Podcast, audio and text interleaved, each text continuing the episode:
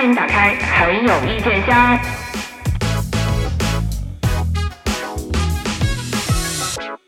哎呦，跨年没少看剧啊，看一个气一个。你这个年跨的着实有点自我毁灭。嗯，看了古偶、中年偶、职场偶，反正就是有没有 CP 感就硬凑吧。给我看的有点偶了。我就是说，咱们各大平台、各大主创不用着急白脸的，开年就喂这么多素材给我们吧，就是平均分摊一下，可以吗？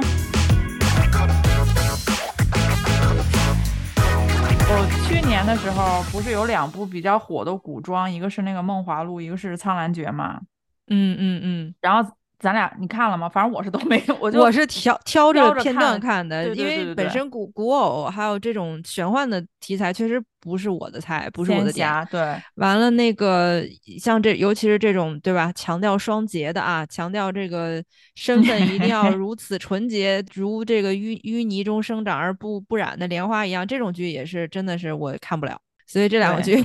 我就跳过了，只是我看一些就是有 CP 感的片段什么的。因为《苍兰诀》当时好多听众推荐咱们看嘛，嗯嗯，这都挺靠后了，我补看了几集，但是就是那嗯个热度已经过去了嘛，就觉得没赶上，然后不就上了弟弟的这个浮屠缘嘛，我就想不行啊，我已经错过了去年的热度，今年必须得 把握住。哎其实《苍兰诀》就是我，我其实《苍兰诀》特别抗拒的一个原因，就是主角之一的那个虞书欣，我不是特别啊喜欢一部剧的女主角那么，你知道，就是那么幼、那么可爱兮兮的。我、我嗯倒是觉得，为了因为女主角而没有看男主角有点可惜，所以嗯浮屠缘确实对也是，嗯，这回冲着弟弟可以看一看。那还不如去看《苍兰诀 》。哎，我跟你说，这次除了弟弟，还可以看一看我们老哥哥呀，不是？不是，我跟你说，我当时也是想着这把热度得抓一抓一抓，对吧？这这也是嗯个古偶呢，我看一看。哇，上天真的待我不薄啊！这个剧 绝绝子，你看什么什么烂什么？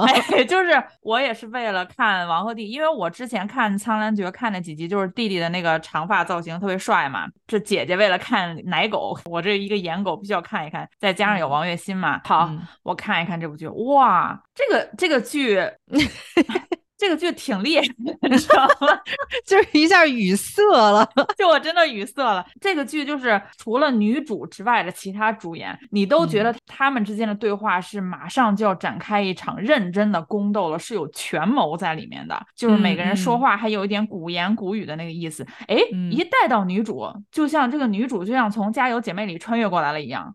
就是说话一定要是那个劲儿的，你就是特别大白话，就跟那个《我爱我家和平》那个说话方式似的。哎，皇后娘娘嘿。是想塑造一个平易近人的，然后观众代入感的女主吗？就是这个，他们就是想让这个女主什么都占，又想让这个女主你知道毫无心机、单纯，是一嗯个机灵小不懂的那个样子，就古灵精怪的，又想嗯她扛得了大气，就是她是善解人意的、顾全大局的，她又是有脑子的，就是各方面想让女主变得八面玲珑，可就是想塑造一个机灵俏皮的大女主呗。对，就是她的那个塑造方式，让我想到他可能是想塑造一版《还珠格格》那个赵薇的那个小燕子。可是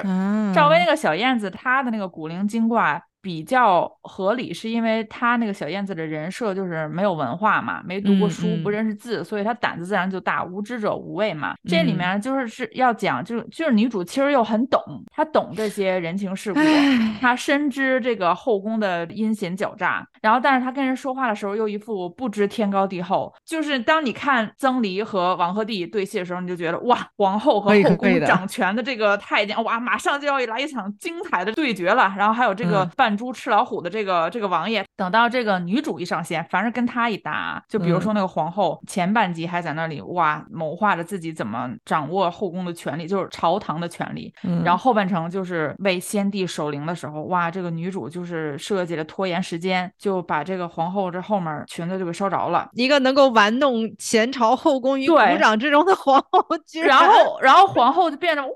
怎么就像那个续集里面邓萃雯演的那个呃《还珠格格》里的皇后一样，然后立刻就变成了一个欢脱的那个少女感的一个皇后，就哎呀我的裙子，然后什么什么，然后就去换了个衣裳，回来就生气，就看底下所有这些嫔妃丫鬟也好，都是低着头很紧张，一副啊皇后生怎么办？就是那个郝蕾演紧张那个。那个经对然后我们？我们女主就是抬头直视，皱着个眉，眼睛还特别大，瞪着前方。然后皇后一进来说是谁？是谁，然后我就想皇后娘娘您是瞎了吗？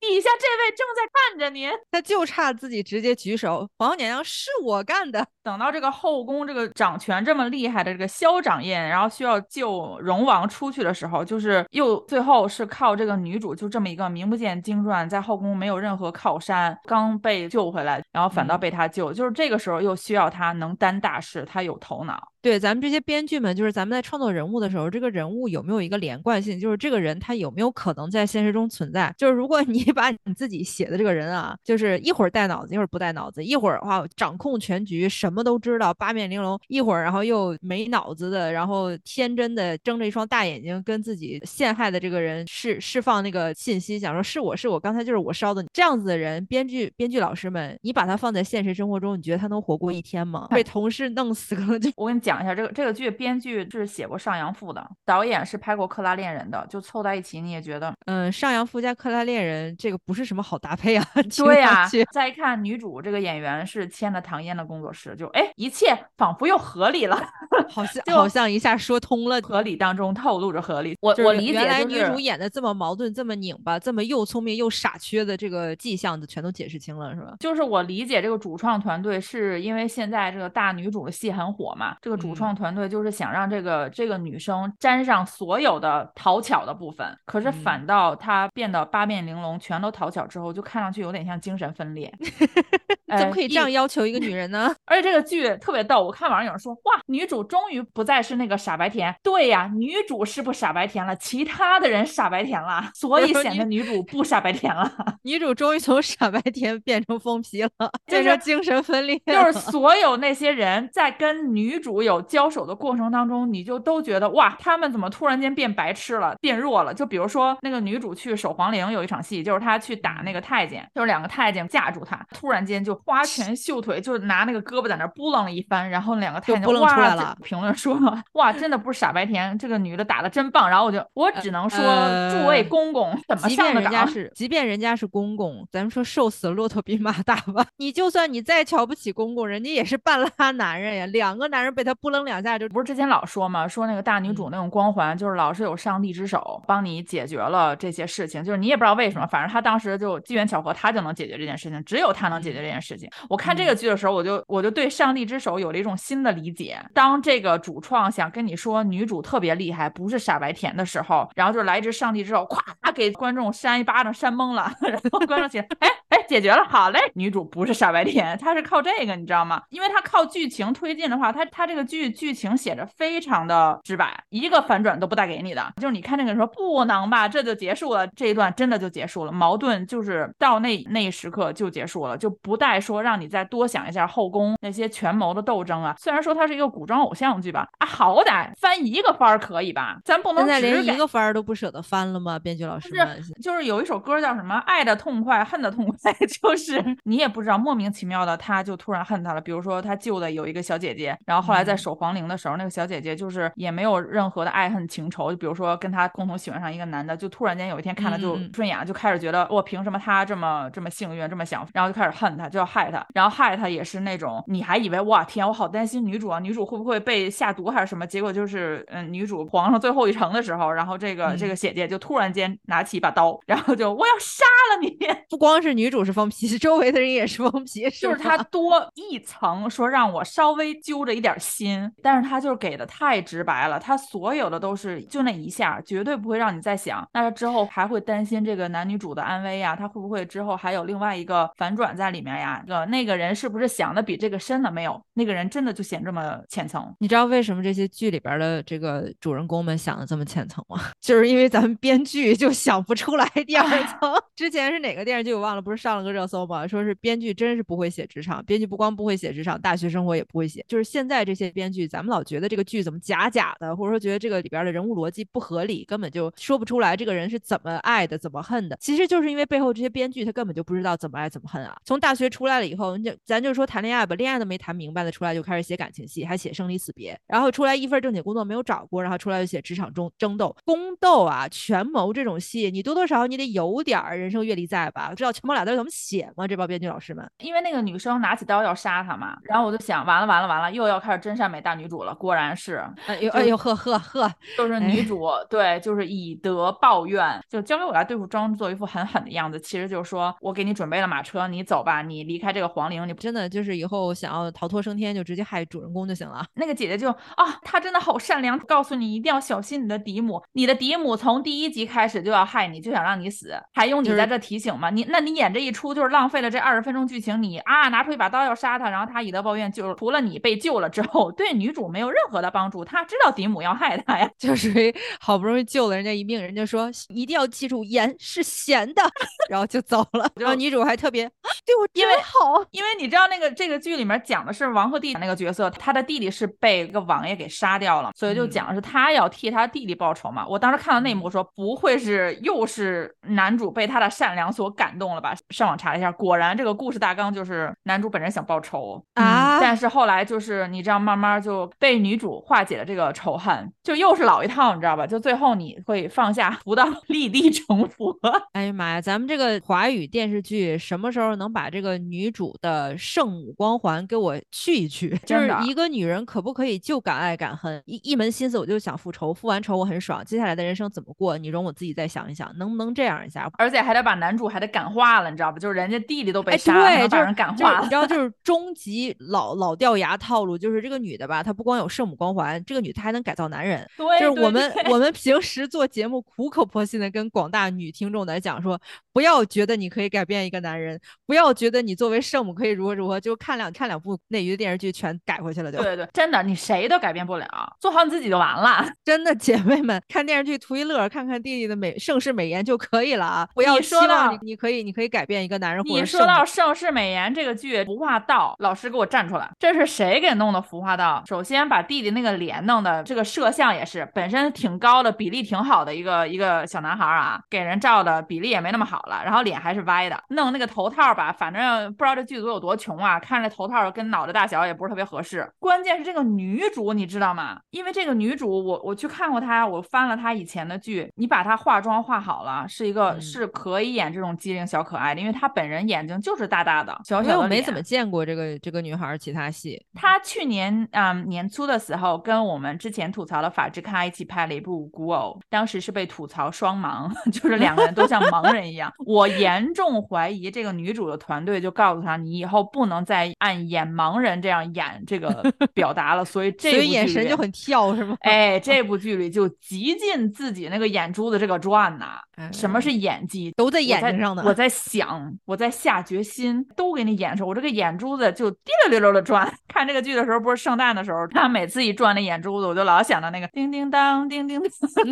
因为这个女孩就陈玉琪嘛，她脸很小，眼睛大大的。我记得当年赵薇也是，她拍那个《还珠格格》的时候，因为她眼睛过大，放到镜头上不是会更放大你本身就大的那一部分嘛？然后化妆的时候，化妆师就会刻意把他的眼睛往小了画一点点，这样你镜头出现就是我们看到就是哇大眼睛，水灵灵的大眼睛。他之前拍，你知道金希澈不是特别喜欢朱旭丹那版的《倚天屠龙记》嘛？他演的是那个赵敏，我都没 认出来，因为因为赵敏的那个妆给他画的就是合适的，就是把她的眼睛可能是稍微往小了画了一点点。这真真你不说，我真以为这是俩人呢。对吧？就是他的妆造在那个里面是是能体现出这个女孩子的美的。在这部剧里，咱就不说别的，我一个化妆这么手残，我到现在都画不完自己的眼妆的人，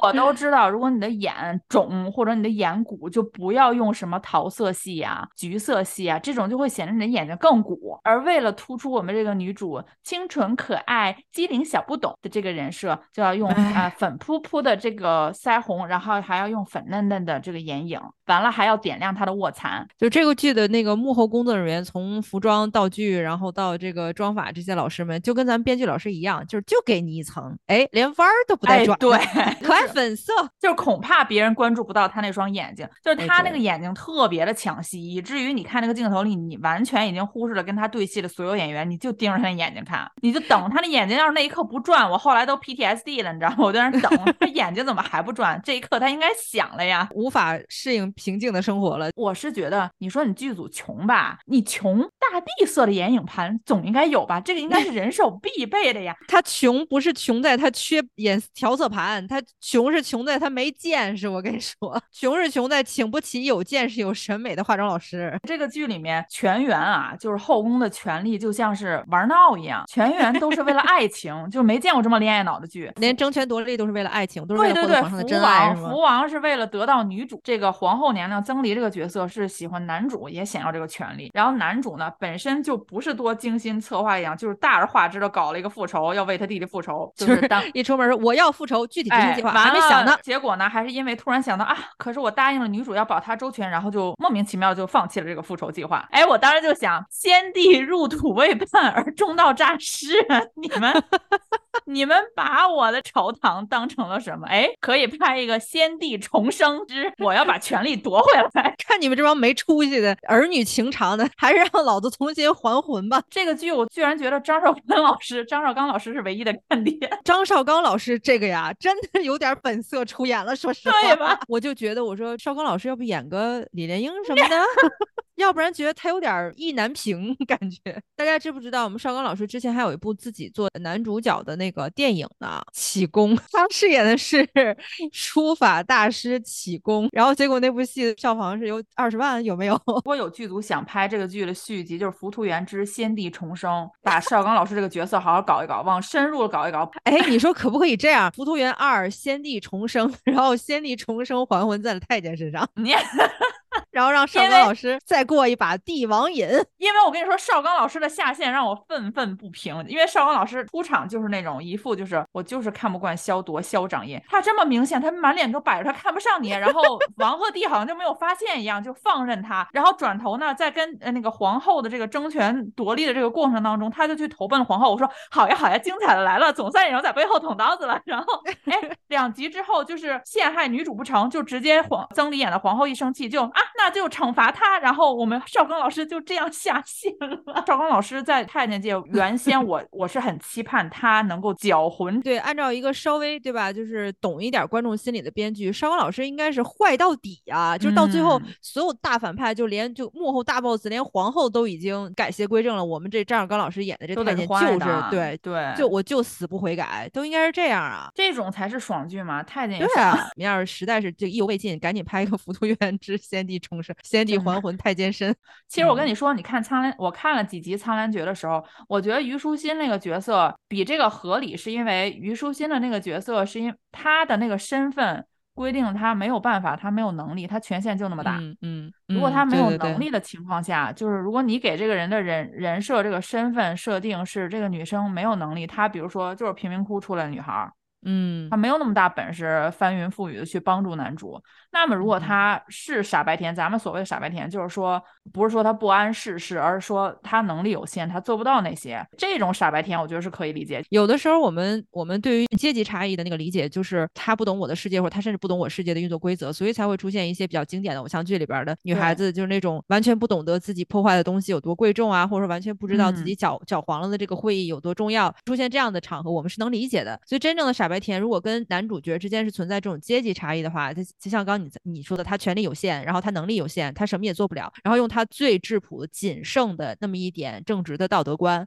然后来谴责这个就是自己对面对面那些反派，这些东西观众其实是可以理解的，而且是可以接受的。嗯，如果你纯粹就是一边儿又给了女主这个无所不能的能力和老天帮助的金手指，另一边儿又跟又让他站在了道德制高点上，傻白甜一切反反派，因为他跟他跟弟弟的那个感情线也是莫名其妙，感觉突然间就就也我一点儿也不想提他跟弟弟的感情线，我觉得他们俩好不配他啊！他俩真的没有 CP 感，不知道为啥，而且好莫名其妙，就是弟弟那个角色就就咋了？就哎发生了什么？怎么回事儿？你怎么就突然间对他心动了呢？就是因为女主冲你转了两下眼珠子？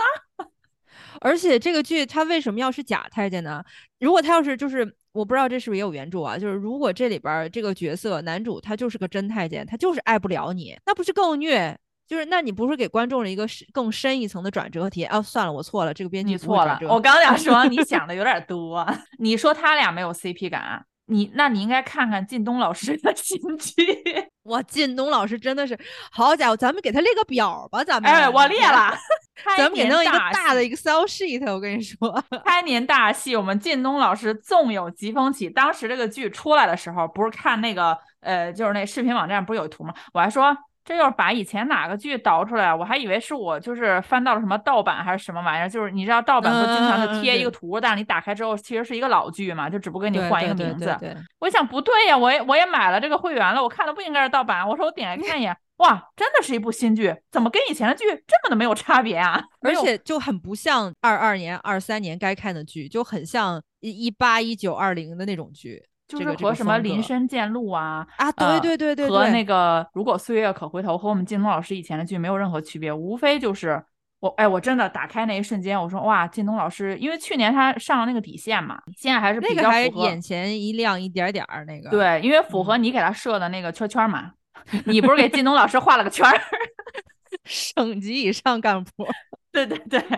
完了，一下不行。出现在这个我就哇，我说我要给靳东老师等一下，我先暂停一下，我要要给靳东老师做一个表，让我来看看这次又是哪一个行业。哦，果不其然，这次带我们学习的是公关行业呢。这三百六十行，我们靳东老师行行出靳东。说不定我们靳东老师的经纪公司也是这么想的，就是人家墙上有一个大大的表格，就是下一步该该干什么了。下一步好，哎，他怎么这么喜欢职场精英啊？因为他就是长了一张职场职场精英脸啊，而且长了一张就是虽然中年失意，但一定会东山再起的那种啊。他都他都不是那种说哇，就是情场失意、职场失意了以后再也起不来的落魄，他都他都演不了落魄角色。我跟你说，他落魄充充其量落魄三天啊。对，哎，对对对对对，超过三天就不是他了。就讲说不不不，靳东老师你可以起来的，快快快！现在肯定马上有一个 offer 等着你。问题是，他塑造所有这些角色，不管是哪个职业的，都一样啊。那必须的，因为我们金东老师的这个整个人的格局就是这个样子的，就是从他嘴里就说不出说不出那个你知道吧丧气的话。我跟你说，哦，真的，他好好满满的正能量。我我看这个剧的时候，我就在想，靳东老师拍这些剧，他是不是有一个用意啊？就是像你说，怎么一一九年、二零年的剧还能在二零二三年开年就是当开年大剧上演呢？可能我们靳东老师是想为我们现在的这即将毕业的毕业生们提供考公。以以外的其他道路，就是你看，你们来看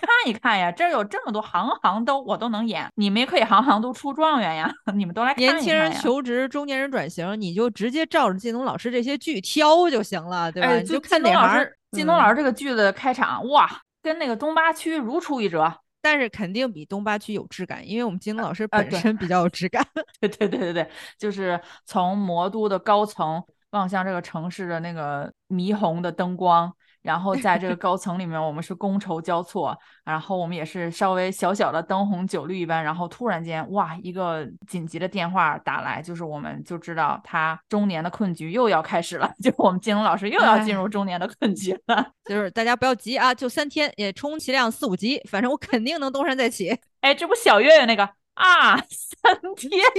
而且靳东老师近几年的剧。来回来去就这些演员，你没发现吗？什么田雨啊，那肯定也是跟出品方有关系的吧？出品方习惯用的演员可能就是这一撮，关键主要是这几个配角确实也不赖。就可着这小撮演员用啊，就这个剧情，就只要往上换职业就可以了。然后我们靳东老师能传好些个职业的局，你就你套壳嘛，你就换嘛，反正你就看现在还有什么职业。靳东老师就是我们中国职业大百科，你知道吗？真的是，你知道不知道他都能给你演。你有时候哇，还有这个行当呢啊，他都能给你演出来。但是他演的一定是那个行当里面做的最顶尖的精英。嗯，没错没错，可能等靳东老师。不知道去年和今年接了一些新剧都是什么时候上上上线，什么时候播啊？但是我觉得从今年开始再接，我们金老师可以接一些互联网精英这类的。毕竟你知道，像大厂呀，然后那个大厂的老总呀，然后还有这个这个新媒体的老总什么的这块儿，我们金东老师之前还没有涉猎过的。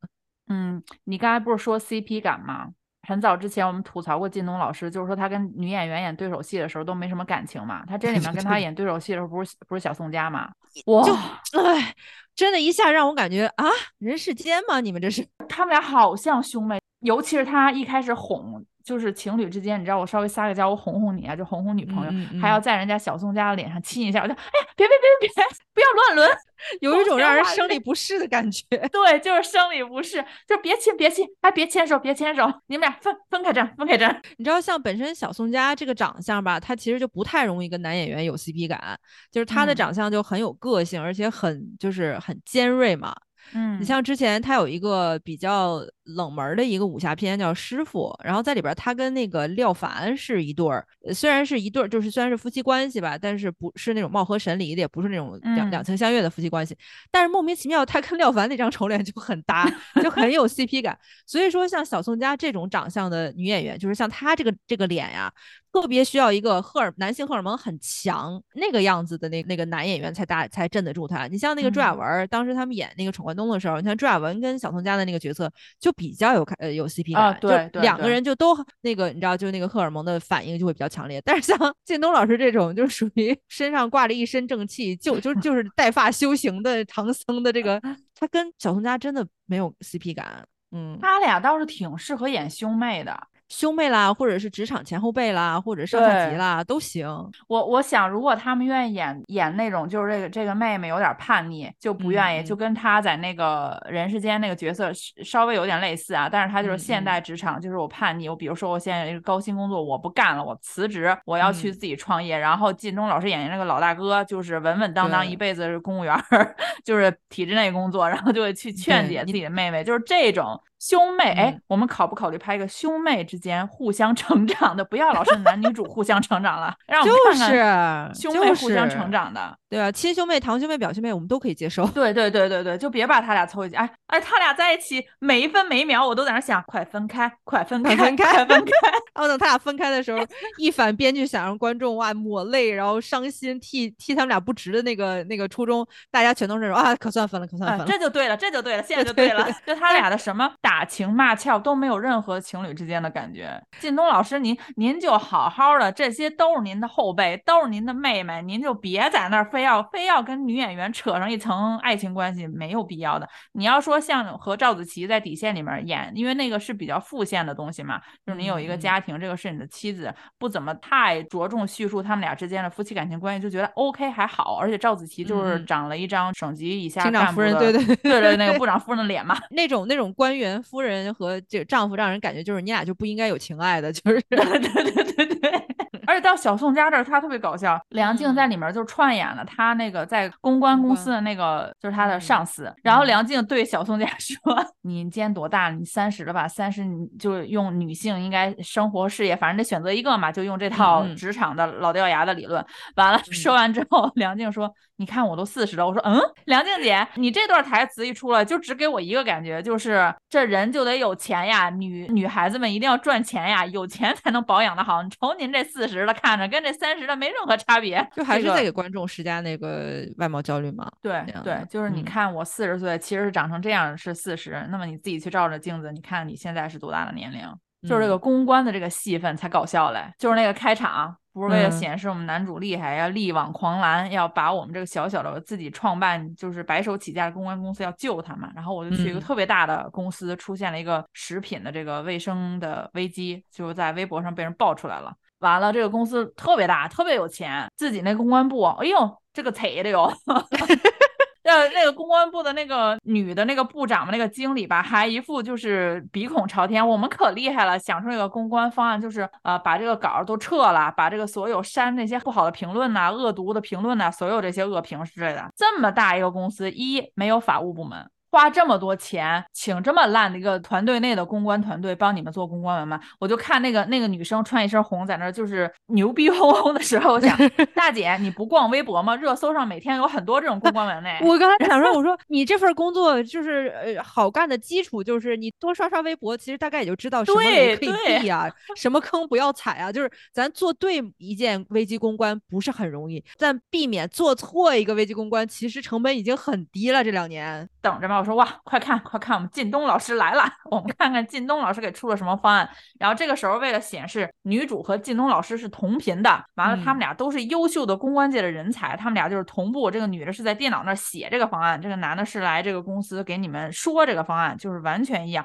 我还以为是个多高级的方案，我说哎。大哥大姐是看过微博热搜的，就是热搜上那套公关嘿。内内部公关人士没看微博，哎，我们靳东老师看微博了，差别就出来了。对，没有任何的惊喜之情。就你看完这个片子，大家真的就是人人都可以做公关的工作。就是以前看完美关系的时候，觉得佟丽娅给我们塑造了一个公关，就是啊，公关怎么是这样的？完了，你看到这个剧的时候，哦，公关，哦，原来就是这样的呀。此处我我就不由得又要 Q 一个问题了，你知道为什么这里边的公关这么不出人意料吗？为什么呢？因为我们编剧老师也是看微博搜出来的呀。这些编剧老师们，但凡他体验过一天生活，我真的我都小瞧他了。而且像公关这么虚无缥缈的行业，难嗯道写的时候不应该是再深挖它一下，就把它写的更具象一些，让观众好理解吗？现在写的时候就感觉跟那个呃微博明星的流量的律师团队发那些文没有任何的差别。这个你跟我说你在这北上广有一个高层里面租着一个公寓，白手起家，成功的成立创立了一个公关公司，好多公司来争相抢，就是希望你做他们的公关的这个工作，这不是很扯吗？估计他们在做这个剧的调研的时候，也没认识几个正经搞公关的大佬。反正我发现他们写公关、呃写精英文的一个套路，就是反正就是在高层，然后你能俯瞰这个都市，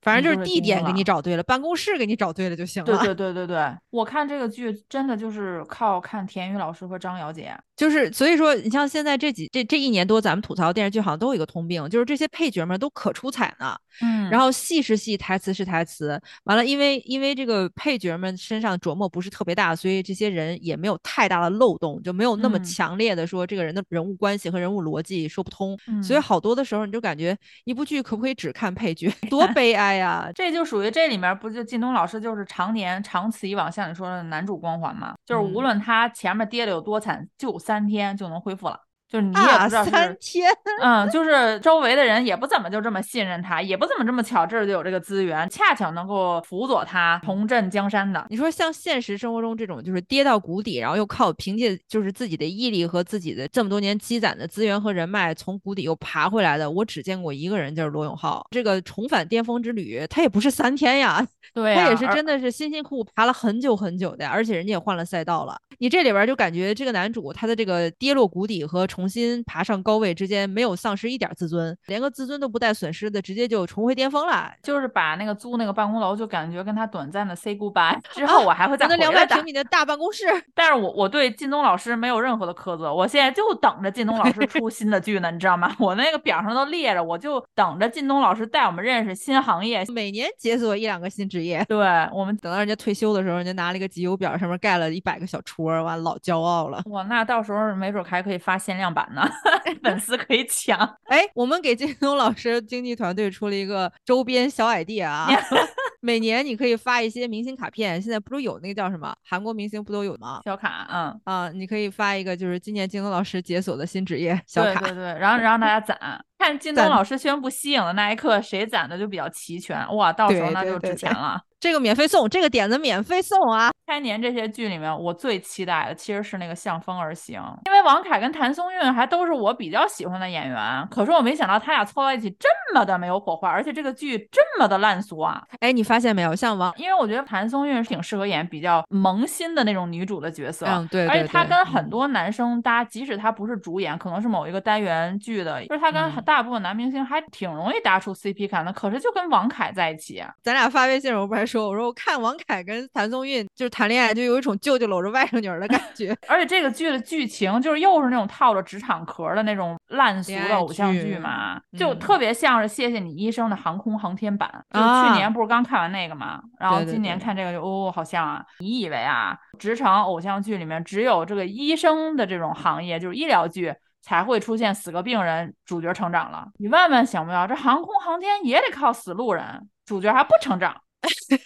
那个航航班上有有这个性骚扰，就是对空乘的性嗯骚扰，就这么嗯。大一个航空公司啊，这个没有任何的规章制度说我有性骚扰这件事情应该怎么办，就是女主一定要哇，我站出来，我就是对吧、啊 g i r l 对 s 对 help 对。对 girls，我要为这件事情发声，完了就耽误这个飞机的起飞，然后就有一个乘客是赶着去见他父亲最后一面，然后他父亲就去世了，他没有哎见到，然后人家就投诉了。我说哇，我真是万万没有想到，我们这种行业的主角成长也是靠克死一个路人，就是普通人不死，这个主角无法成长。这个华语影视剧里边主角成长代价是是是稍稍有点大吧？这个啊，对，完了，你看白宇的那个角色在《谢谢你医生》里，人家好歹还自我感动一下，对吧？对啊，这个剧就是那人家爸爸死了，这女主第二集就跟什么事儿没有发生一样，就感觉还沾沾自喜，觉得自己各方面有一些小聪明或者一些事情处理都没有问题，处理是可以的。这还其实还是反映了编剧团队对现实职场生活的无知啊！就是但凡像一个像这种大型的航空公司这种大型的企业，不管你是国企也好，还是国际跨国公司也好，公司机构内部是怎么运作的？面对特殊事件是有没有有没有他自己已经既定的一个 SOP、既定的一个标准作业程序？这些都是编剧完全无知的领域。他凭自己的脑子，凭自己可爱的小脑瓜一想，就是这种情况下，对吧？本能人应该怎样？女生应该怎样？Girls have girls 的时候应该怎样？完全无视现实状况中，像像我们在实际在职场工作这么多年，我们都知道你在什么规模的企业，大概都有什么规模的规章制度。像这样一个航空公司没有这种规章制度才鬼嘞！我跟你说，更可气的是，不是编剧不知道，我在网上看到说这个片子是有航空公司去指导拍摄的，只不过有航空建议公司剧组根本没有采用。就这一趟航班啊，就是怎么嗯就出这么多事儿，就是不让他飞，非得把所有的冲突都集集中到这一个航班。这个被呃性骚扰的这个空姐之后又哇又出现了这个那个那个颠簸，空中啊，颠簸，对，就是就是有颠簸的时候，气流完了就是特别厉害那个颠簸，完了就很多人很紧张，这个空姐又哎呀天呐不行了，自己马上就要晕过去了，晕眩受不了这个颠簸，那你就不适合干空姐呀，就是你一上飞机就被性骚扰，这个我们同情你、支持你、理解你，但是你们公司有规章制度对吧？你们就按规章制度走，你遇到这个颠簸的气流又一副哇马上就要不行了的状态，请问这个公司之前空姐的培训这么不严格吗？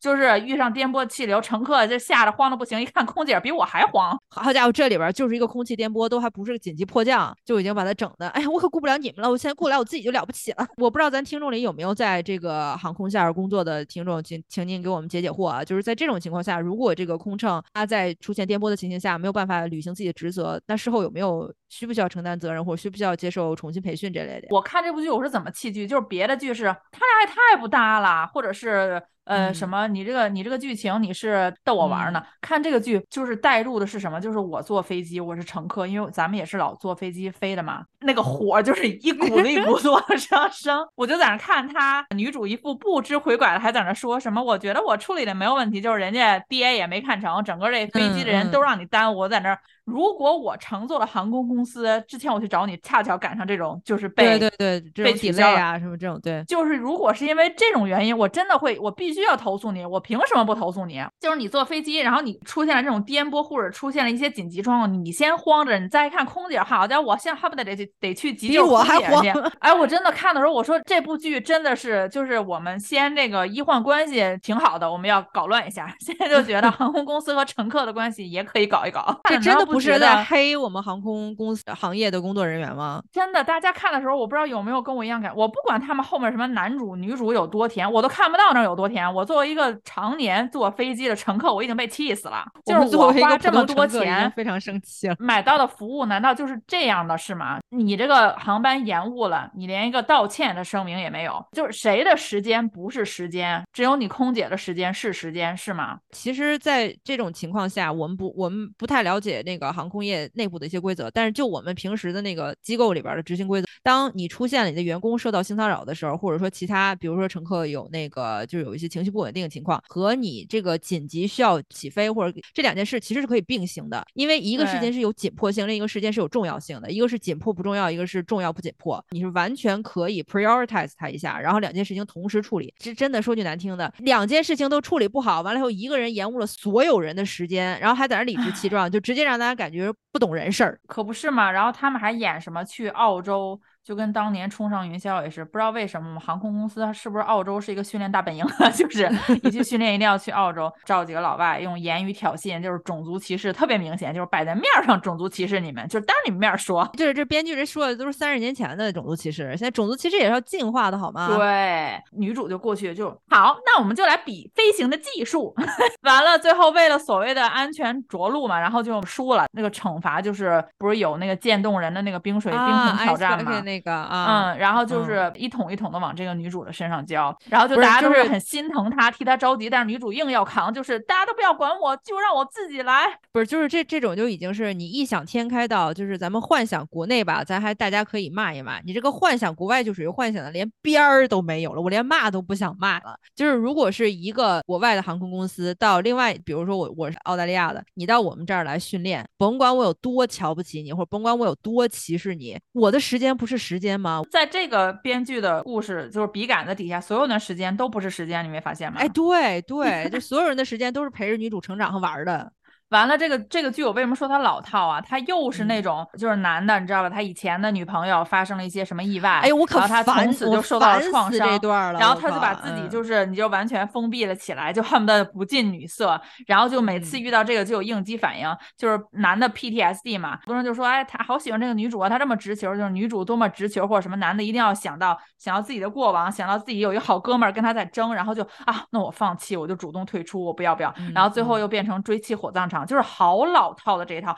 如果大家想看这种直球，就是就是一定要看男主从自己封闭被敞开心扉，然后女主又很直球又很勇敢的表达爱。哎，偶像剧天花板，王子变青蛙就是这个路数呀。就是你看早期的女主都是很直白的，就是很勇敢追爱，然后男主就一副我想了这些，我想了那些，我考虑了好多，我就是思索过后觉得我们不适合在一起，然后后来又后悔莫及去勇敢的追逐女主，都是这个套路啊。这些电视剧真的是对我们年轻女性的恋爱观的培养实在是太有害了。就是他一这样，就弄得很多年轻女观众就会想说啊，那我对哪个男生有意思了，我追他，然后他明显表示对我那个就是有点儿就是若即若离，是不是就是因为他有一些 让让女孩子们特别容易开始自己脑补一些。奇奇怪怪的 drama，你知道吗？奇奇怪怪的戏剧性情节，但其实，在现实生活中，如果一个男的对一个女的的主动追求没有什么反应的话，那就是他不喜欢你。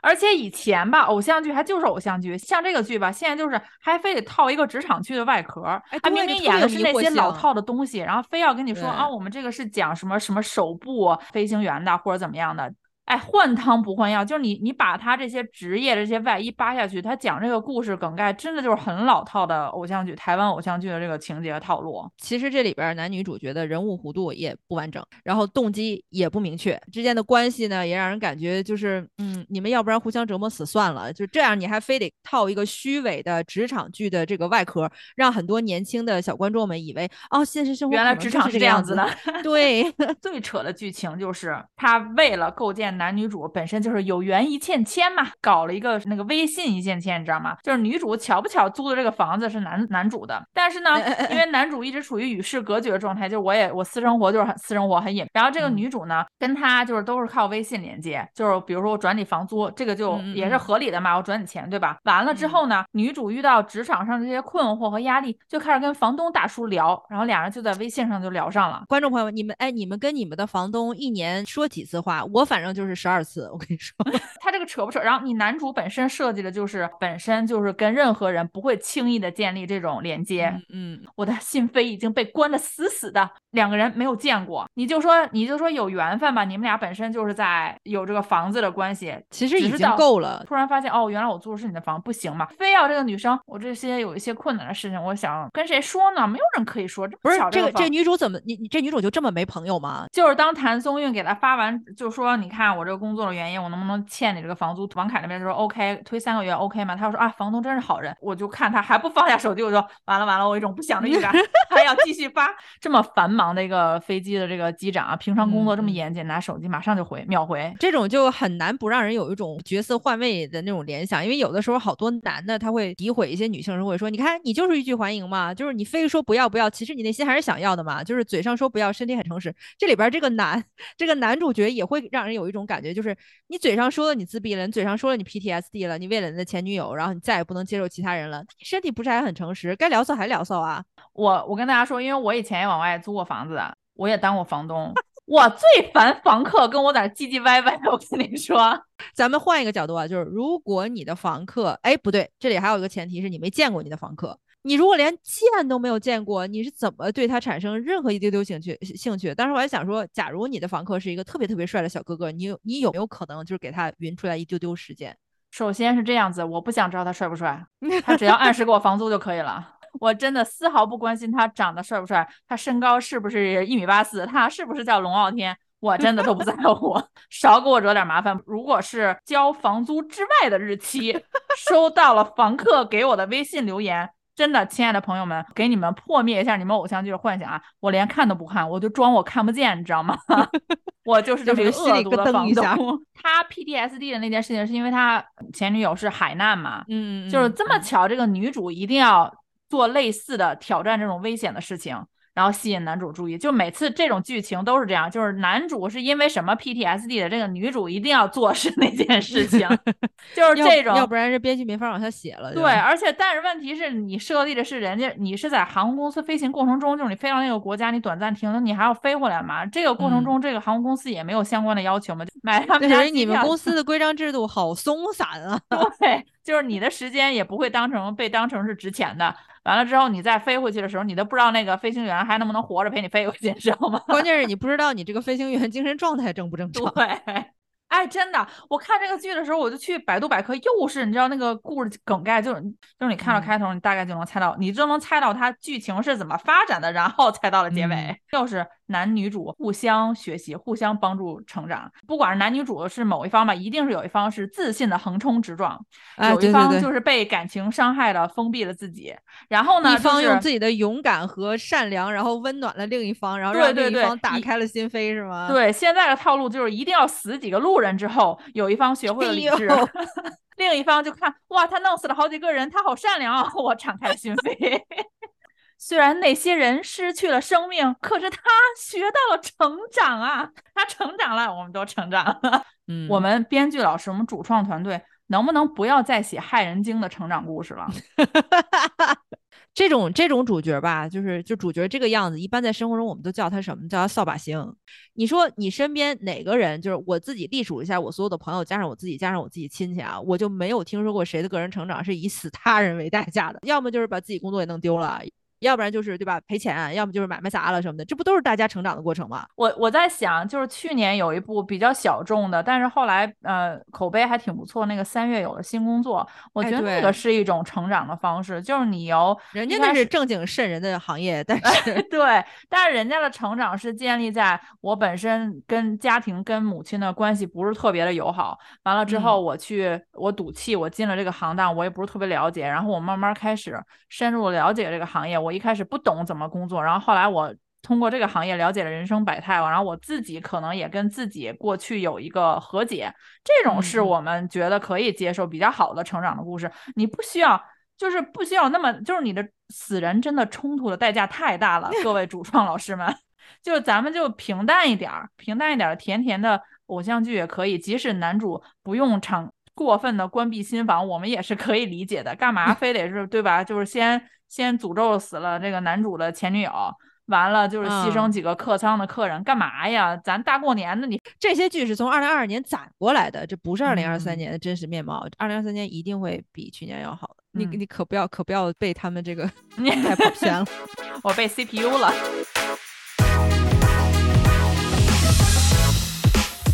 哎，美妻一怼，看了这堆开年的大剧。没想到带给我最大惊喜的，居然是姚安娜，您的二小姐，我们千金二小姐，人家找的这个定位这个准，人家还张得开嘴，人家进组还能带资，你们就说说各位老师们，你们除了你们那滴溜溜转的大眼珠子和倔强如我逞口舌之快，牺牲点人命，你们还能带来些什么呀？跟姚公主一比，你们什么都不是，人家这是成长。